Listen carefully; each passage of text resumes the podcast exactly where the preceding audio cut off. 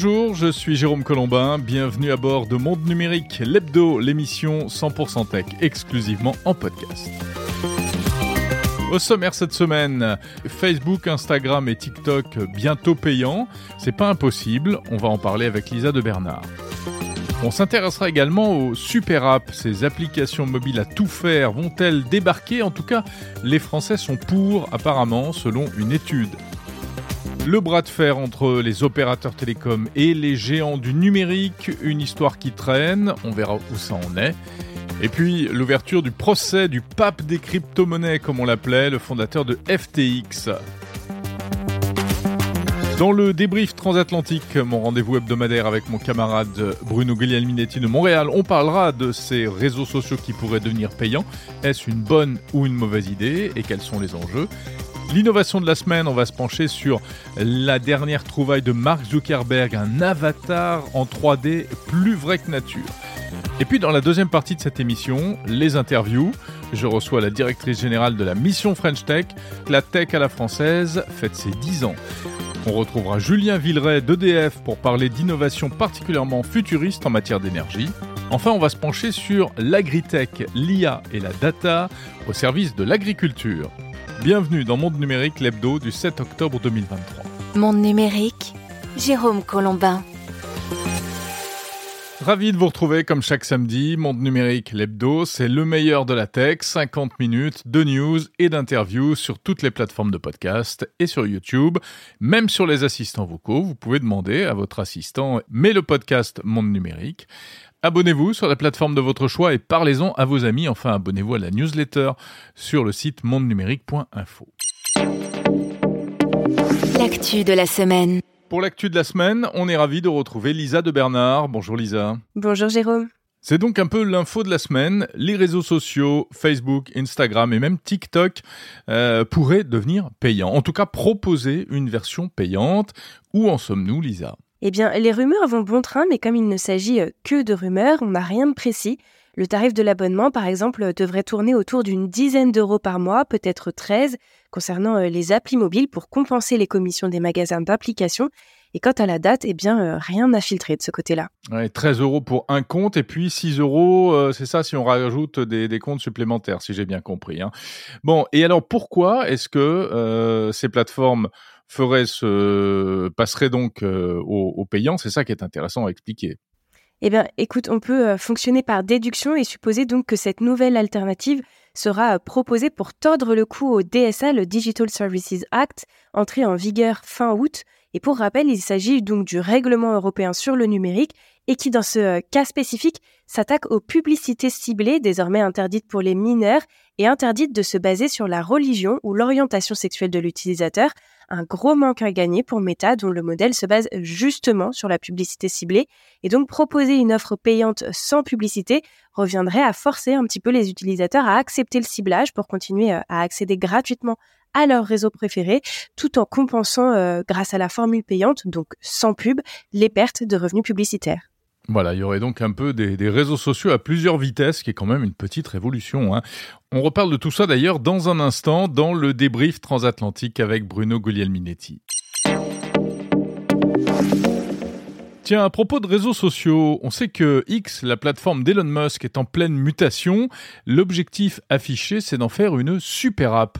Une super app, qu'est-ce que c'est? Eh bien, c'est une plateforme à tout faire avec plein de fonctions. Le terme n'est pas encore très connu en France, car, eh bien, en la matière, nous sommes plutôt en retard, Lisa.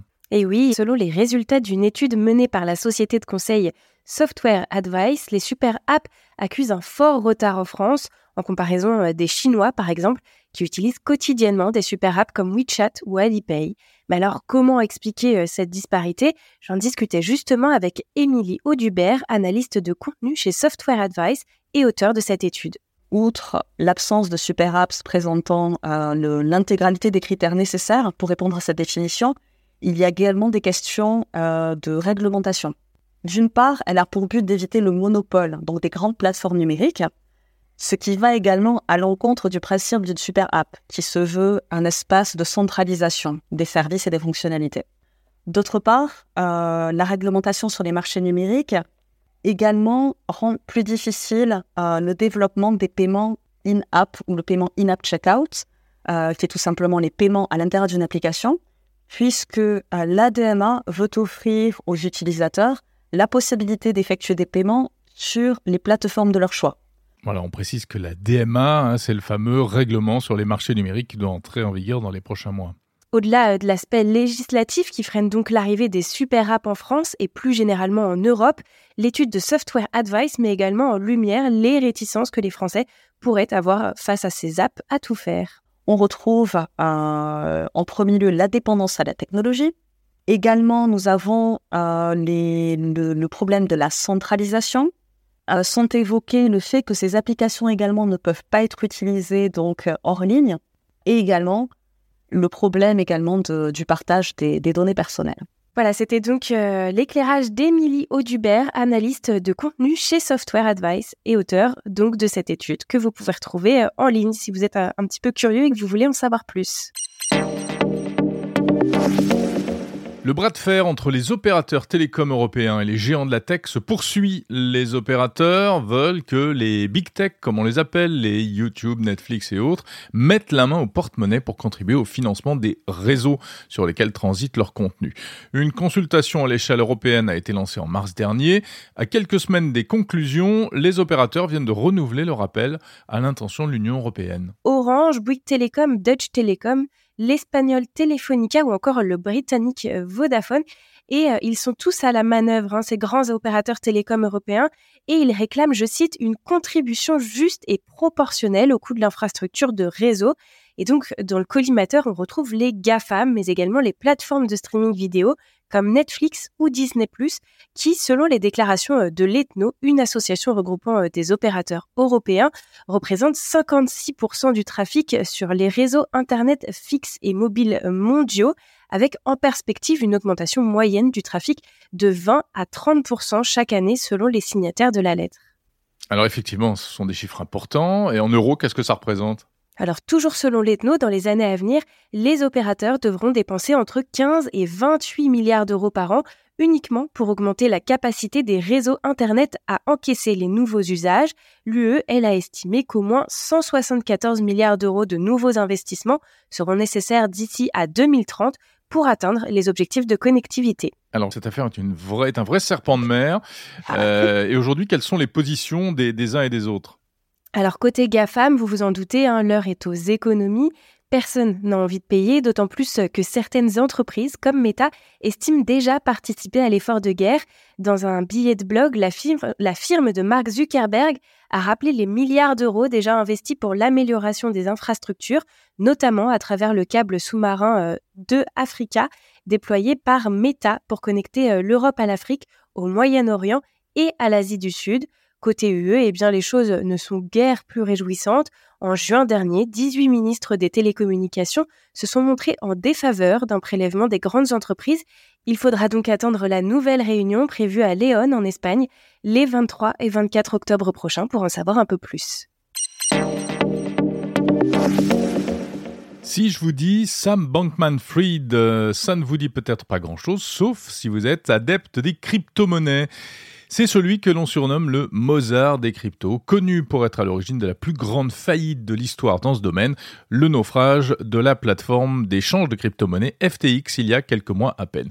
Son procès vient de s'ouvrir à New York. C'est une histoire rocambolesque et un personnage assez incroyable, Lisa. Sam Backman-Fried, le génie des cryptos, ou plus modestement SBF, 31 ans cette année, milliardaire, mondain dont l'influence et le carnet d'adresses ont fait le succès de FTX, deuxième plateforme à l'échelle mondiale en termes de crypto dont il est l'heureux fondateur, du moins était jusqu'en novembre 2022. À cette époque, euh, FTX montre ses premières failles, annonçatrices d'une catastrophe dans le monde des cryptoactifs. Une partie des fonds euh, des clients de FTX était injectés à leur insu dans l'une des filiales de SBF pour effectuer des placements risqués, première secousse. Dans le même temps, une autre partie des fonds aurait servi à acheter des biens immobiliers aux Bahamas, deuxième secousse. Et enfin, un procureur l'accuse d'avoir donné de l'argent à des candidats politiques, troisième secousse et vente panique chez les investisseurs qui se précipitent pour récupérer leur mise. FTX se voit donc dans l'obligation de déposer le bilan, faisant plus d'un million de victimes, et une dette de, tenez-vous bien, 8,7 milliards de dollars. Donc, euh, sept chefs d'accusation aujourd'hui. Et Sam Bankman-Fried, ce jeune homme de 31 ans, risque plus de 100 ans de prison. Euh, au-delà des questions des investisseurs, cette affaire a eu des répercussions sur l'ensemble de l'écosystème crypto. Hein. Effectivement, puisque l'implosion de FTX est arrivée dans une période particulièrement difficile pour les cryptos, quelques mois à peine après euh, l'effondrement de la mythique stablecoin Terra USD, qui, comme son nom l'indique, devait, euh, devait être stable à parité avec le dollar, une série noire qui a entraîné dans sa chute le Bitcoin, dont la valeur s'était euh, effondrée brusquement. Une affaire qui rappelle que les crypto-monnaies sont d'ailleurs toujours en attente de régulation. Où est-ce qu'on en est sur ce point? Eh bien, aux États-Unis, plusieurs textes sont en discussion. En revanche, du côté de l'Europe, on a un peu plus d'avance avec le règlement euh, MICA, Market in Crypto Assets, qui a déjà été euh, approuvé en avril dernier par le Parlement européen, avec euh, pour objectif d'équilibrer et de protéger les investisseurs du continent. Et pendant ce temps-là, le Bitcoin est toujours en petite forme. On peut le rappeler au passage. Merci beaucoup, Lisa de Bernard, que l'on retrouve chaque semaine pour l'actu dans Monde Numérique. On se retrouve la semaine prochaine. Salut Jérôme, à la semaine prochaine. Encore un petit mot dans l'actu euh, pour parler des nouveaux smartphones Google dévoilés cette semaine, le Pixel 8 et le Pixel 8 Pro. La keynote a eu lieu en milieu de semaine à New York. Deux nouveaux smartphones dans deux tailles d'écran, 6,2 et 6,7 pouces. Et surtout, la particularité, c'est que ces mobiles sont boostés à l'intelligence artificielle, notamment pour la photo, avec des fonctions assez sympathiques qui permettent de travailler ces photos directement euh, au moment de la prise de vue ou juste après sur le mobile. On peut euh, détecter des formes, des objets, les détourer, les déplacer, agrandir des objets ou des personnages dans l'image sans logiciel externe, faire sourire des gens qui ne souriaient pas sur une photo de groupe. Bref, des trucs complètement fous, c'est normal. Euh, c'est du Google et qui met tout son savoir-faire en matière d'IA. Il y a également l'assistant Google intégré, bien sûr, qui euh, désormais peut lire à voix haute des pages web, par exemple, vous en faire même même des synthèses et retranscrire des discussions orales. Euh, la dictée vocale a également été améliorée. Du côté des fonctions euh, supplémentaires, à noter aussi l'apparition d'un thermomètre. Ben, il n'y a pas de thermomètre sur la plupart des smartphones aujourd'hui. Hein. C'est un capteur qui manque. Voilà, il est dispo sur le Pixel 8. Des appareils qui sont vendus à partir de 800 et de 1100 euros environ. Et avec ces produits, eh bien, on peut dire que Google se pose euh, de plus en plus sérieusement en, concurrent d'Apple, hein, puisque déjà il y a des choses qui ressemblent un peu à ce qu'on voit chez Apple. Une puce conçue euh, totalement en interne des produits qui sont euh, désormais véritablement positionnés en haut de gamme, une durabilité intéressante. Google a insisté sur le fait que ces appareils devraient bénéficier de 7 ans de mise à jour logicielle, ce qui permet d'avoir une durée de vie quand même sympathique. Alors même si les parts de marché des pixels restent faibles, environ 3% aux États-Unis, 1,5% euh, en Europe, elles ont quand même doublé en un an et ces nouveaux produits montrent que Google s'installe avec un certain sérieux et euh, avec durabilité euh, sur le marché du téléphone mobile, du smartphone. Voilà, donc pour l'actu, y compris les nouveautés produits, on passe tout de suite au débrief transatlantique.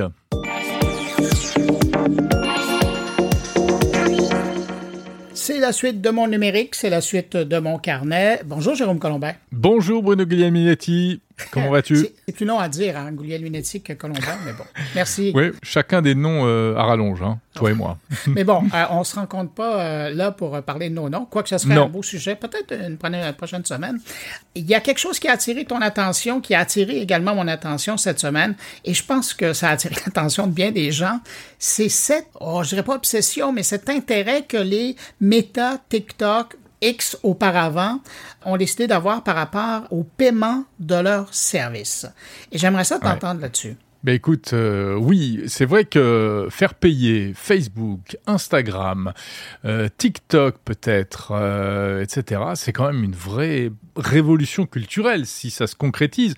Et il semble bien que ça va se concrétiser. Hein. J'en parlais un peu plus tôt dans le podcast avec Lisa de Bernard. Voilà, on a déjà des, tarifs en plus qui sont assez élevés.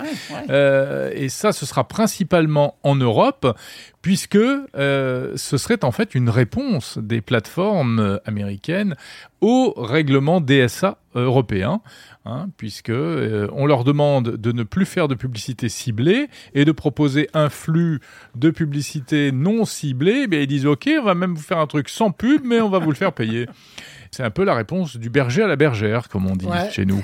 Mais, mais, je trouve ça intéressant parce que d'habitude, quand ça vient de l'Europe, c'est toujours des bonnes nouvelles. On force toujours euh, les GAFAM à, à mieux travailler, à être plus sécuritaires, à être plus respectueux.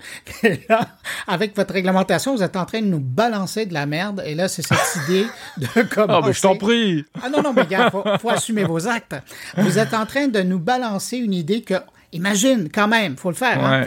Si Facebook et Instagram est devenu ce qu'ils sont, c'est parce qu'au départ, les usagers publient gratuitement, alimentent gratuitement ces réseaux-là. Bien et sûr. puis aujourd'hui, ce qu'on appelle l'UGC. Le... Ben non, mais quand même. Ouais, c'est ça, User Generated Content. Mais t'imagines, ouais. là, la, la, la, prochaine génération, c'est que ces gens-là qui amènent le contenu devront payer pour voir celui des autres. Il faut quand même ah. le faire. Non, mais attends, ça, c'est ta vision nord-américaine, hein, euh, Bueno. je vais un peu tempérer ton, ton jugement radical contre nos gens, nos, bons règlements européens. Non, alors, pour une part, je suis d'accord avec toi. On est en train de récolter ce qu'on a semé, et c'est en train même de nous revenir en pleine figure. Moi, j'ai fait un édito hier euh, sur le, fil de mon podcast Monde Numérique pour expliquer un peu ce paradoxe. On n'arrive pas à réguler les plateformes américaines parce que dès qu'on fait un truc, elles nous renvoient dans la figure quelque chose qu'on n'attendait pas en l'occurrence là du paiement. Il y a aussi une histoire sur Twitter, hein, tu sais, tu as peut-être vu Elon Musk qui va euh, supprimer les titres des articles. Quand on partage un article, on n'aura plus que les photos. Et c'est déjà Et... commencé dans le mobile, ouais. Tout à fait. Et c'est aussi une réponse à, une autre directive européenne. Donc ça, c'est le problème de fond. On, on peut pas, on peut rien faire. On est pris au piège. Après, si on revient sur plus précisément l'histoire du paiement euh, des plateformes, est-ce que, est-ce que, mon cher Bruno, c'est pas euh, le sens de l'histoire entre guillemets? Est-ce que finalement, ok, c'est du contenu qui est produit par les utilisateurs, mais euh, c'est aussi, il y a déjà, il y a beaucoup de gens qui ne produisent rien du tout. Hein, qui se contentent de, de, consommer du contenu, que ce soit sur Instagram, sur Twitter, sur Facebook. Ce Ils sont là pour lire. aurait appelé des lurkers.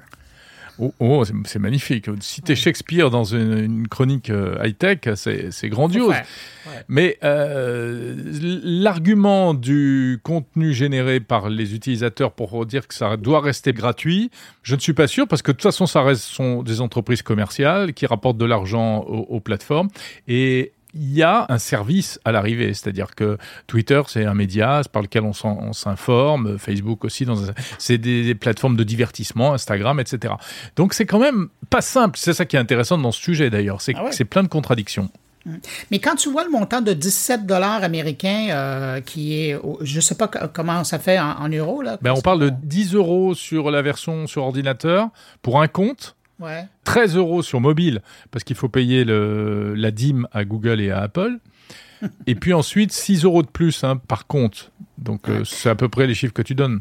Oui, mais ça veut dire que, euh, dans le fond, euh, si, s'ils demandent 17 dollars par mois, mm. c'est qu'à quelque part, c'est ce qu'on génère pour eux comme profit. C'est ce que je comprends moi aussi.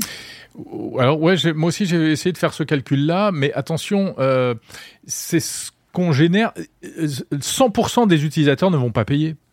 Il n'y a ah qu'une petite fraction des gens qui, qui vont Les payer. Les super utilisateurs, on s'entend. Exactement.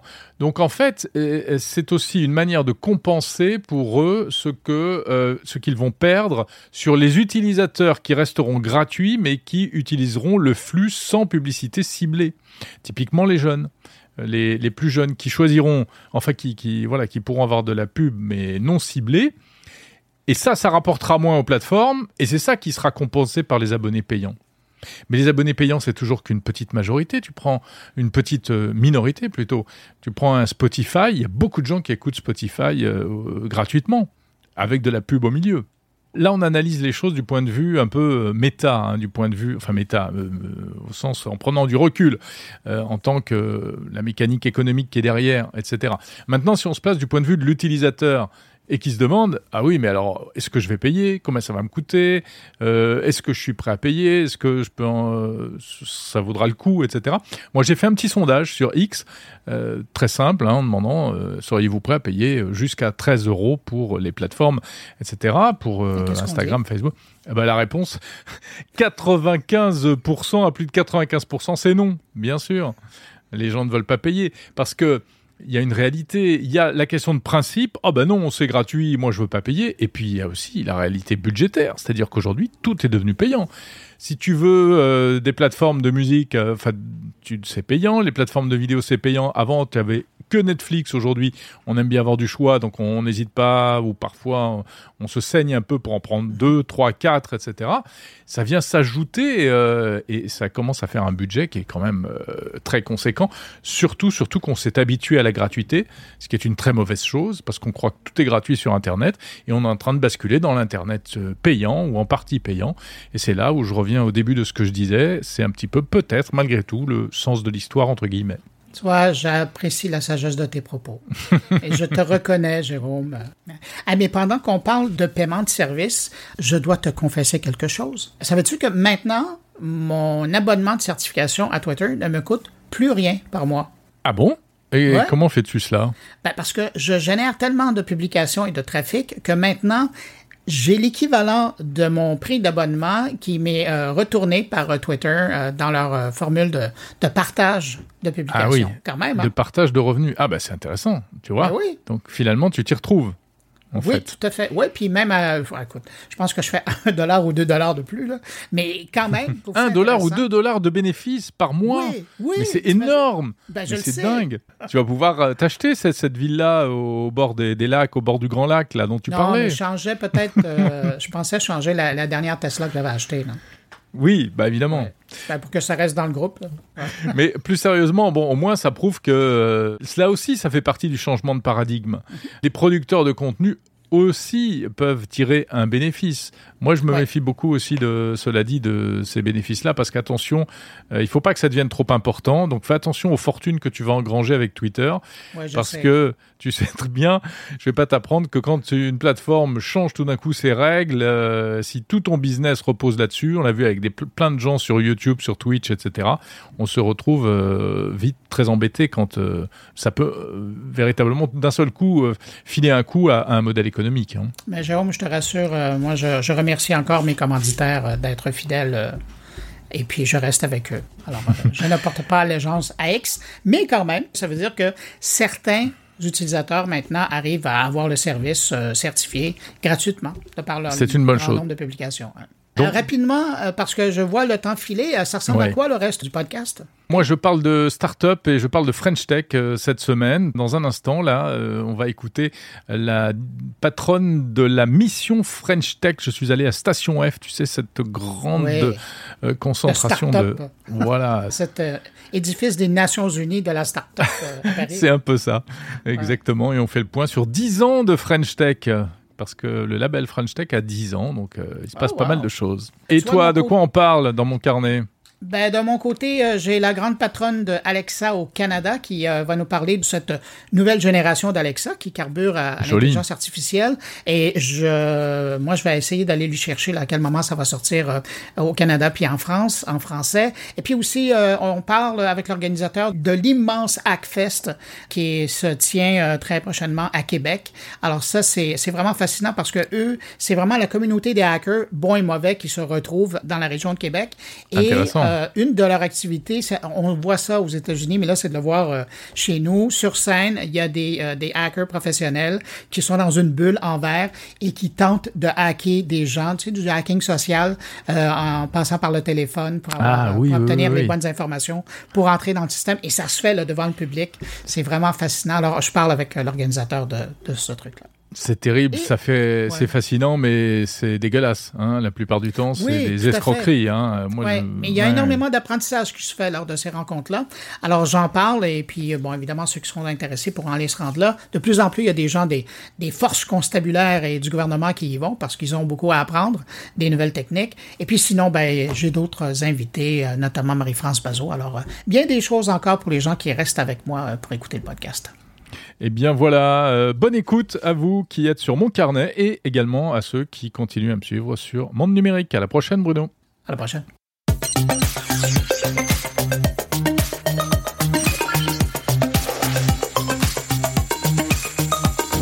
L'innovation de la semaine. L'innovation de la semaine, c'est un avatar, un avatar 3D ultra réaliste signé Meta. On sait que le groupe Meta consacre toujours de gros moyens euh, à euh, tout ce qui touche à la réalité virtuelle, les casques de réalité virtuelle, le métavers. Alors il vient hein, malgré tout de, de, licencier une partie des équipes dédiées au métaverse. Mais n'empêche, il y a beaucoup d'ingénieurs qui travaillent encore là-dessus. Et ce système impressionnant est donc baptisé Codec Avatar. Et c'est un système qui reproduit votre visage avec un réalisme incroyable pour dialoguer à distance. Mark Zuckerberg a présenté ça lors d'un entretien avec un podcasteur américain, Lex Friedman. Quand on voit la vidéo de ce qui ressort, euh, la vidéo de l'entretien, c'est assez incroyable. Car en fait, on voit deux personnes qui semblent dialoguer euh, face à face dans la même pièce. Ça ressemble à une vraie conversation.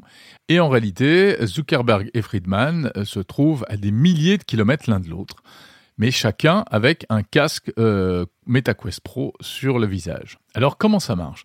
Eh bien, ce sont les capteurs euh, contenus dans le casque qui détectent le moindre mouvement du visage, les, les, battements de paupières, les haussements de sourcils, les hochements de tête. Et ces mouvements, qui donnent vraiment une impression humaine, sont plaqués sur un modèle euh, numérique 3D ultra réaliste. La texture de la peau est absolument parfaite, les effets d'éclairage sont incroyables, on a l'impression que ce sont des vraies personnes.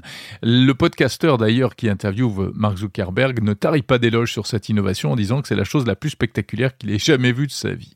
Alors, cet avatar, ce codec avatar, à quoi ça va servir? Est-ce que c'est la future manière de communiquer à distance par Internet? Est-ce que c'est le futur du métavers, même si euh, Meta parle de moins en moins de métavers? On verra bien. On imagine aussi des perspectives pour le jeu vidéo et sans doute également pour le cinéma. Ce qu'il faut savoir, c'est que pour l'instant, c'est quand même un système encore euh, très lourd. Les visages ont d'abord dû être modélisés avec de très gros ordinateurs très coûteux. Et pour le rendu en temps réel, là aussi, il faut un ordinateur. Le casque lui-même ne suffit pas. Mais Meta espère un jour pouvoir intégrer cette technologie dans un smartphone, évidemment. Ce serait le futur. Alors ça ressemble un peu à ce que propose Apple avec le Vision Pro mais c'est moins réaliste parce que forcément, quand on se contente de la puissance contenue dans un terminal mobile, on peut pas faire autant de choses que si on a euh, d'énormes machines avec des cartes graphiques euh, pour faire du, du, rendu 3D en temps réel. Et puis sinon, sur l'aspect avatar 3D, comme ça, ça ressemble aussi à une techno que j'avais eu la chance de voir euh, en France, à Station F, une start-up qui s'appelait Matsuko et qui avait développé un système d'avatar 3D, bien évidemment pas aussi ressemblant, mais extrêmement prometteur, prometteur aussi. Pour revenir à la conversation de Mark Zuckerberg avec euh, le, podcasteur Lex Friedman, eh bien, il y a même un autre sujet qui a été abordé à partir de cela. Euh, la question lui est posée est-ce que ça pourrait euh, permettre, pourquoi pas, de faire revivre des personnes décédées un jour, hein, avec d'une part les données sur la personnalité de la personne via toutes ces, ces posts Facebook, par exemple, de l'intelligence artificielle pour rendre le côté conversationnel, et puis l'avatar pour rendre le côté réaliste, tangible. C'est vertigineux comme perspective. Et Zuckerberg a répondu que bah, pourquoi pas, il y pensait, mais qu'il fallait d'abord bien réfléchir à cette question avant de proposer une fonction pareille au grand public, dialoguer avec une personne décédée. On sait que euh, d'un point de vue euh, cognitif et d'un point de vue psychologique, c'est peut-être pas la meilleure chose qui pourrait nous arriver.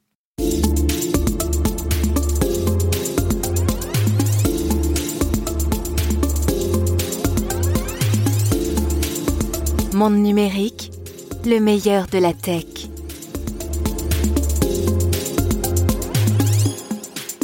Pour la deuxième partie de cette émission, je vous emmène à Station F, le temple des startups, à l'occasion des 10 ans de la French Tech. On va faire le point avec la directrice générale de la mission French Tech. On va parler aussi énergie du futur avec Julien Villeray, directeur de l'innovation d'EDF. Enfin, on s'intéressera à l'IA au service de l'agriculture. Bonjour Clara Chapaz. Bonjour. Vous êtes directrice générale de la mission French Tech. Merci de me recevoir ici au cœur de l'univers French Tech à Station F. Euh, peut-être pourriez-vous, avant toute chose, nous rappeler un petit peu ce que c'est que la mission French Tech exactement? La mission French Tech, c'est euh, une administration donc qui fait partie du ministère de l'économie et qui, depuis sa création en 2013, on fête cette année nos 10 ans, je suis sûre qu'on y reviendra, a euh, le même objectif, finalement la même mission, celle d'accompagner l'écosystème des startups en France à se développer, à grandir et euh, à prendre toute la place euh, qu'il devrait occuper dans le monde économique. C'est vrai que c'est un nom qui est devenu quasiment générique, hein, la French Tech. tout le monde connaît d'une part, et puis on met beaucoup de choses sous le nom French Tech d'ailleurs. Complètement, et je pense que c'est d'ailleurs un des signes du succès de cette première décennie de la French Tech, quand en 2013, donc on se replonge un peu en arrière, arrière, euh, émerge cette idée de, comment est-ce que on peut travailler tous ensemble, entrepreneurs, investisseurs, euh, structures d'accompagnement telles que les incubateurs, à euh, faire émerger cet écosystème tech entrepreneurial en France et que l'État se dit j'y ai ma place et je dois y occuper un rôle important en créant la mission French Tech, je pense que on, on aurait pu imaginer de plus beau succès que de se dire que finalement le nom French Tech, qui est une marque de l'État hein, à la base, est tombé dans le langage courant pour désigner cet écosystème. Et donc loin euh, de nous euh, sont les années où on se demandait un peu, euh, peut-être quand on était de l'autre côté de l'Atlantique, ce qui se passait d'un point de vue technologique en France ou en Europe. Aujourd'hui, le petit coq rouge est reconnu en France et, porté très fièrement par nos entrepreneurs et à l'international quand on déplace. de Las Vegas. Et tout à fait, au CES, au Web Summit où on va dans quelques semaines, ou encore à Slush à Helsinki on a euh, ce symbole French Tech qui vient avec nous, toutes les entreprises euh, qui, qui, qui, le portent fièrement et qui permet de mettre en visibilité et donc d'assurer une certaine attractivité du secteur. Dix ans de French Tech. Si on devait retenir, je sais pas, euh, deux, trois noms ou deux, trois événements, deux, trois noms de start-up emblématiques. Alors, ce qui, je pense aussi, est signe de la maturité de l'écosystème, c'est que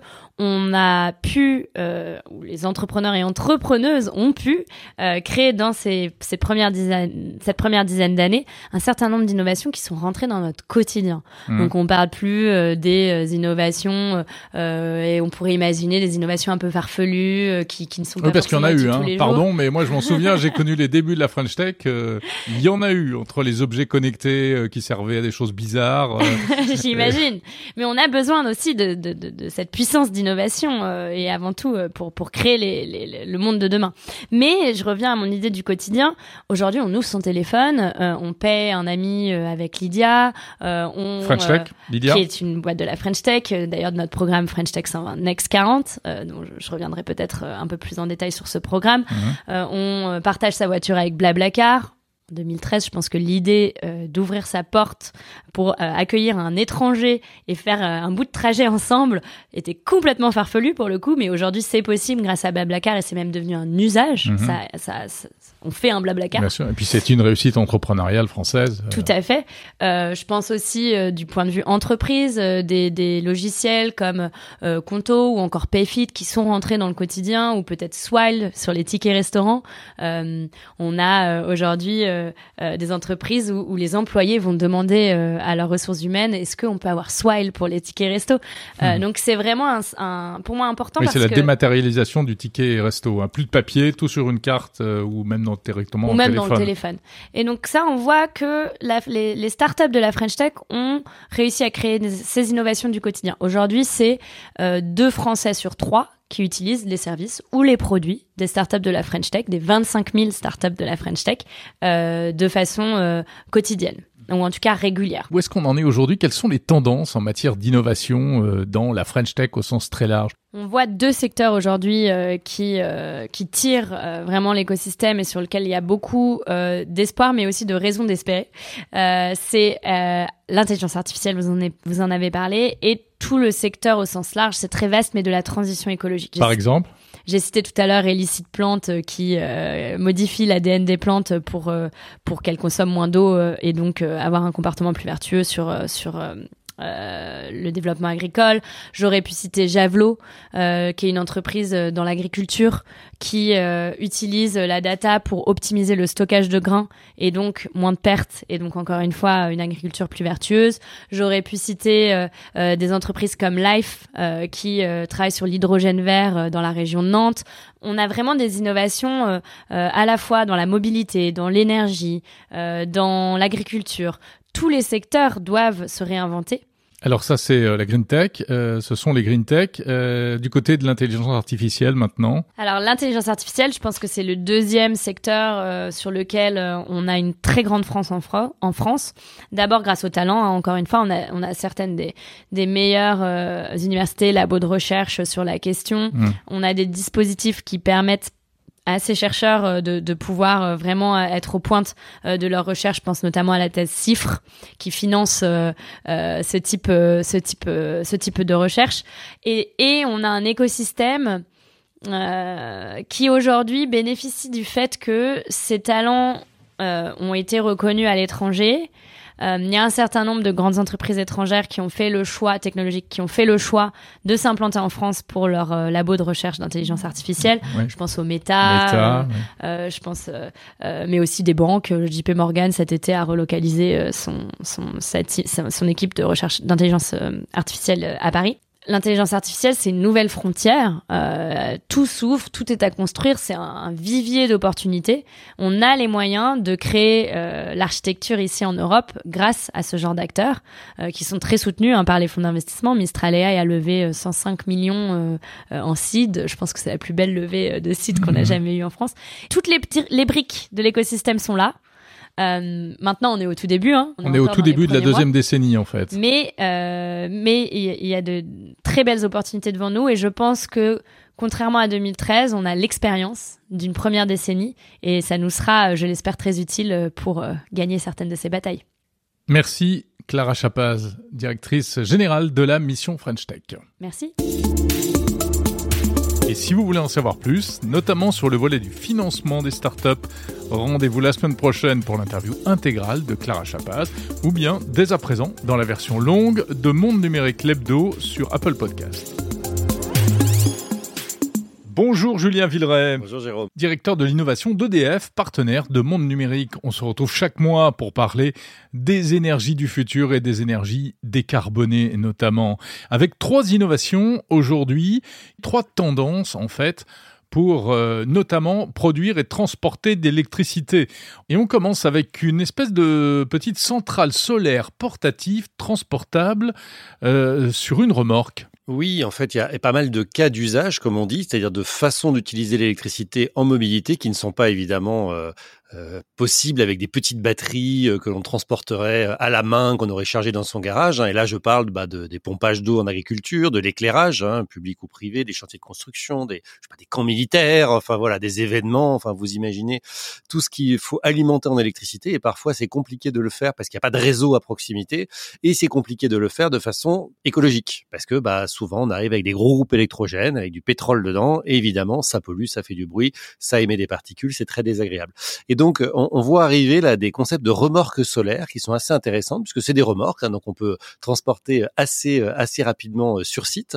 Et sur ces remorques, ben, on trouve quoi? Des batteries, des batteries qui stockent, un onduleur qui permet donc de euh, recharger la batterie et de la décharger, de faire arriver l'électricité en bidirectionnel, et des modules solaires, c'est-à-dire des panneaux solaires qui sont au-dessus, qu'on peut déployer, qu'on peut orienter, et donc évidemment dans le sens du soleil, pour recharger euh, les batteries. Donc ça, ça permet finalement à une seule personne, hein, toute seule, en 5-10 minutes, de donner une puissance importante à la fois bah, d'énergie solaire directe, mais aussi euh, de stockage euh, pour tout un tas d'applications. Donc ça, c'est très intéressant parce qu'évidemment, c'est des choses qui sont développées pour des usages, voilà, quasiment euh, quasiment infini. Il y a plein de startups qui sont sur ce marché-là. Nous, euh, chez EDF, on travaille avec Ecosun Innovation, qui est une startup euh, dont on est partenaire et qui travaille sur ces sujets-là. Donc voilà, on trouve que c'est une alternative intéressante au groupe électrogène diesel, les fameux groupes qui polluent et qu'on peut voir dans pas mal d'événements, pas mal de théâtres de guerre ou dans la rue, y compris à Paris sur des travaux.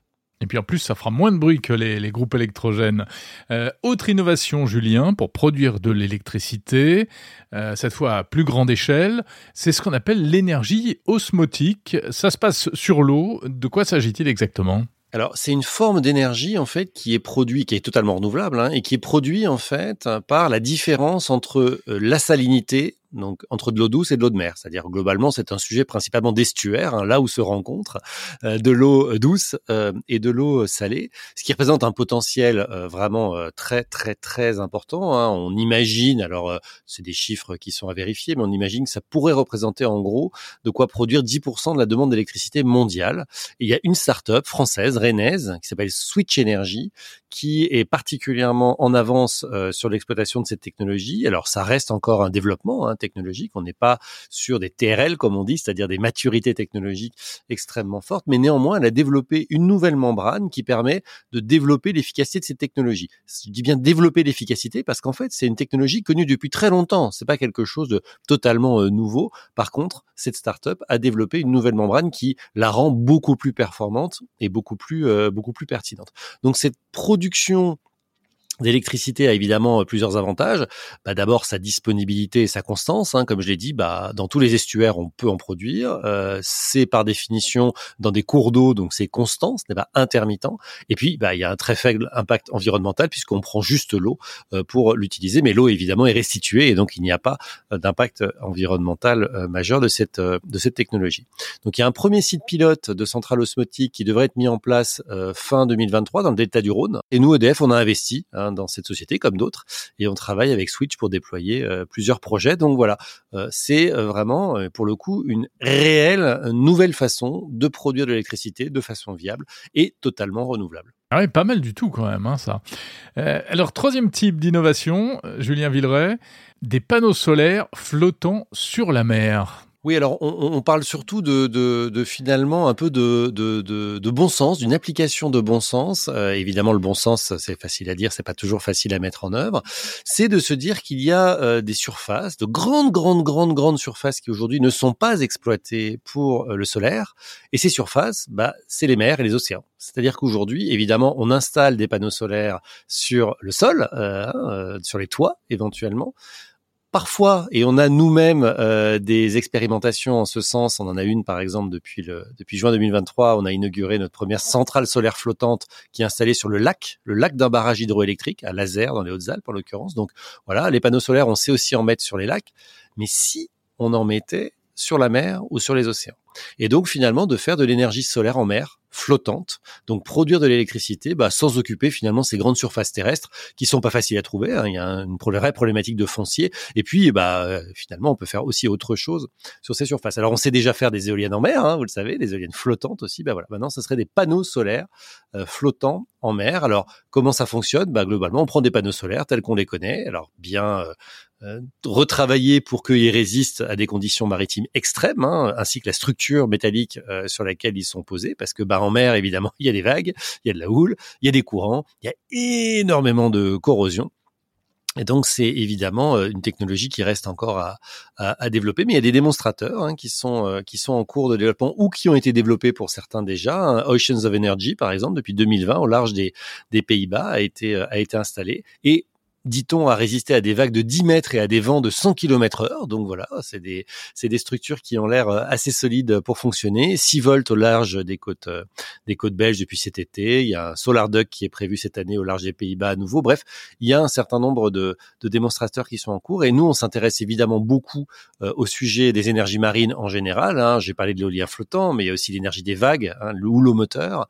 moteur. et ça nous intéresse aussi de regarder ces sujets parce que, bah, évidemment, installer des panneaux solaires sur la Entre guillemets, ça ne dérange personne. Ça ne pose pas de problème de visibilité, hein, de de paysage puisque les panneaux solaires c'est évidemment euh, euh, plutôt à ras et pas euh, très très haut en termes en termes de structure Maintenant, évidemment, il y a encore beaucoup, beaucoup de défis euh, à résoudre, et, notamment sur les aspects économiques, parce qu'installer des choses en mer, ça veut dire euh, des infrastructures, comme je l'ai dit, très lourdes et très spécifiques, mais aussi du raccordement. Hein. Il faut ramener l'électricité à terre, et donc ça, ça coûte euh, très cher. Donc voilà, on est sur de l'exploration, mais je trouve l'idée à la fois intéressante, intelligente, et on n'est pas à l'abri, bah, voilà, d'une vraie rupture technologiques à venir pour installer finalement des panneaux solaires largement en mer. Et on peut imaginer encore plus dans les océans ou les mers qui sont au sud, évidemment dans l'hémisphère sud. Il y a probablement un gros potentiel. Et oui, forcément, puisqu'il y a encore plus de soleil là-bas. Merci Julien Villeray, directeur de l'innovation d'EDF. Bonjour Aimé Lachapelle. Bonjour. Vous êtes associé fondateur de la société de conseil Emerton Data, spécialisée dans l'intelligence artificielle, euh, notamment au service de l'agriculture. Alors, qu'est-ce que euh, l'IA et la data euh, peuvent apporter à l'agriculture? Alors, le secteur de l'agriculture et par extension de l'agroalimentaire, c'est un secteur essentiel aujourd'hui qui a de gros enjeux. Pourquoi? Parce que il y a justement ces enjeux de nourrir une planète chaque jour plus densément peuplée, euh, dans un environnement qui est à la fois chahuté par les dérèglements climatiques et par l'instabilité géopolitique. Hein, aujourd'hui, l'ONU estime qu'il y, aura 2 milliards de bouches supplémentaires à nourrir d'ici 2050 et que les surfaces cultivables ne pourront pas augmenter de plus de 4%. Donc, il y a un gros enjeu à, cultiver mieux euh, et à pousser les limites voilà, de, ce qui est possible aujourd'hui un des grands leviers pour faire ça, c'est euh, de digitaliser, d'apporter des solutions euh, tech, euh, de valorisation des données par des algorithmes avancés d'IA qui permettront bah, à tous les acteurs de l'agriculture de produire mieux. Alors très concrètement, ça veut dire quoi? Qu'est-ce que vous apportez comme, comme solution aux, aux exploitants agricoles? Historiquement, on a commencé à travailler dans le secteur du sucre hein, pour un géant mondial du sucre pour lequel on a traité un premier problème. le sucre, euh, comme pour beaucoup d'autres communautés agricoles, euh, il y a un aspect saisonnier euh, très fort, c'est-à-dire qu'il y a une récolte annuelle et que ensuite bah, vous, saturez vos capacités, hein, vous construisez tous vos stocks et vous jouez à un jeu où vous devez à la fois planifier le long terme, hein, donc c'est garder du sucre jusqu'à la prochaine récolte et production pour en avoir jusqu'au bout, mais pouvoir vider ses réserves pour pouvoir les remplir à nouveau. Mmh. Et d'un autre côté, euh, bah, vous avez la problématique de l'exécution à court terme où il faut, voilà, faut pouvoir euh, servir les, les, les, différents clients. Et, et, cette exécution court terme, elle va jusqu'à l'heure et jusqu'à la minute. Donc, ce qui est complexe, en fait, c'est quand lorsque vous êtes un, un, grand acteur, vous avez souvent des, des dizaines de sites, des centaines euh, de silos, qu'on appelle des cellules, qui vont avoir des formes différentes, des configurations de tuyauterie différentes qui les relient, qui permettent d'en sortir euh, le sucre, qui vont avoir des ressources humaines mobilisées sur différentes plages horaires, avec des transports différents. Voilà. Euh, et donc l'enjeu de pouvoir bien euh, planifier euh, bah, tous les flux en fait de vente et de sortie euh, de sucre tout au long de l'année est un enjeu complexe à traiter.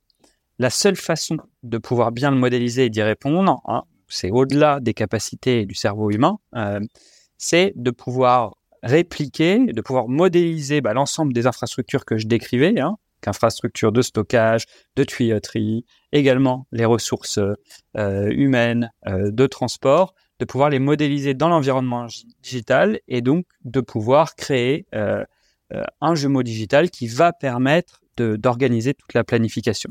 Ça, c'est ce qu'on a fait il y a cinq ans dans une solution qui est encore utilisée aujourd'hui. Alors un jumeau numérique, c'est donc un double euh, sur ordinateur hein, qui permet de faire des simulations. Dans, le cas précis de cet industriel du sucre dont vous parlez, qu'est-ce que ça a permis concrètement? En fait, ça, lui a permis de, voir venir le mur, pour reprendre l'expression qui a été utilisée à ce moment-là, euh, donc de mieux anticiper ce qui allait se passer et de mieux planifier, parce que sans ça, il pouvait pas en fait. Cet acteur-là ne pouvait pas, sans avoir créé ce jumeau numérique, pouvoir garantir que euh, arriverait à sortir euh, suffisamment de sucre à une date T pour servir les clients qui, qui, en demanderaient à ce moment-là. Voilà. Donc ça lui a permis de, bah, de, modéliser beaucoup plus finement et donc de pouvoir s'assurer de la faisabilité euh, euh d'un plan euh, de logistique et de, et de livraison. C'est-à-dire que l'IA remplace l'intuition et le bon sens?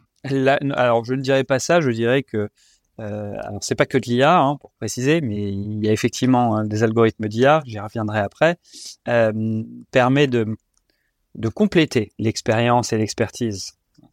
Et d'ailleurs, on voit dans la plupart des cas euh, qu'on traite, euh, c'est en, associant les deux, euh, voilà, qu'on obtient les, meilleurs résultats. Mhm.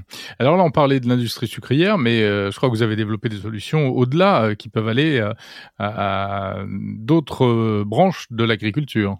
Absolument. et c'est là qu'on a décidé de lancer AgriSite, qui a été incubé par notre startup studio Cocan Adventures, en premier lieu sur le sujet de la gestion de la récolte et de l'après-récolte. Hein.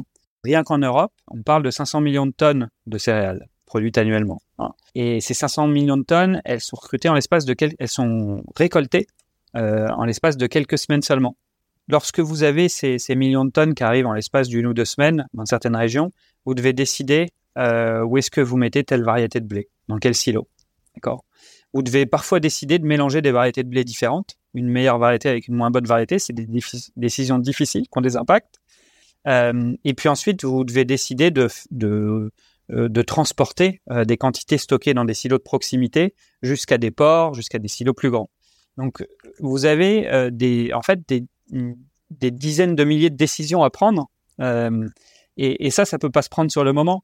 Donc, en fait, ce à quoi travaillent très en amont les, coopératives et les organismes stockeurs, c'est à pouvoir anticiper les décisions qu'ils devront prendre si j'ai telle variété de blé qui arrive dans tel département, je vais le mettre dans quel site de stockage et je vais l'envoyer ensuite vers quel port ou chez quel client. Le, modèle est très complexe et euh, va permettre de trouver la meilleure solution étant donné un jeu de contraintes multiples en fait.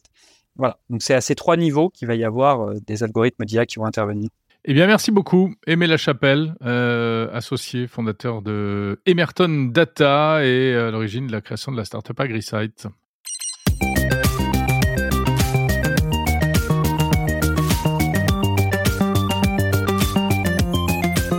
Merci d'avoir écouté cet épisode de Monde Numérique L'Hebdo. J'étais ravi de passer ce moment avec vous. Encore un numéro concocté avec amour. Je vous donne rendez-vous samedi prochain pour un nouveau numéro de L'Hebdo. D'ici là, ne ratez pas la semaine prochaine les interviews en version longue et les éventuels bonus, actus ou éditos. N'hésitez pas à commenter Monde Numérique sur les plateformes de podcast. Euh, vous pouvez m'envoyer un message également par les réseaux sociaux ou par mail, hein, tout simplement en allant sur le site mondenumérique.info euh, ou sur le site vous trouverez d'ailleurs les, je le rappelle, les transcriptions des interviews, euh, transcriptions écrites si cela vous intéresse. Profitez-en d'ailleurs lorsque vous serez sur mondenumérique.info pour vous abonner à la newsletter et vous recevrez ainsi euh, chaque samedi matin à la première heure le sommaire détaillé des principales news et des invités de Monde Numérique. Invitez d'ailleurs vos amis à écouter ce podcast et à s'abonner. Je vous souhaite une très bonne semaine pleine de tech. Salut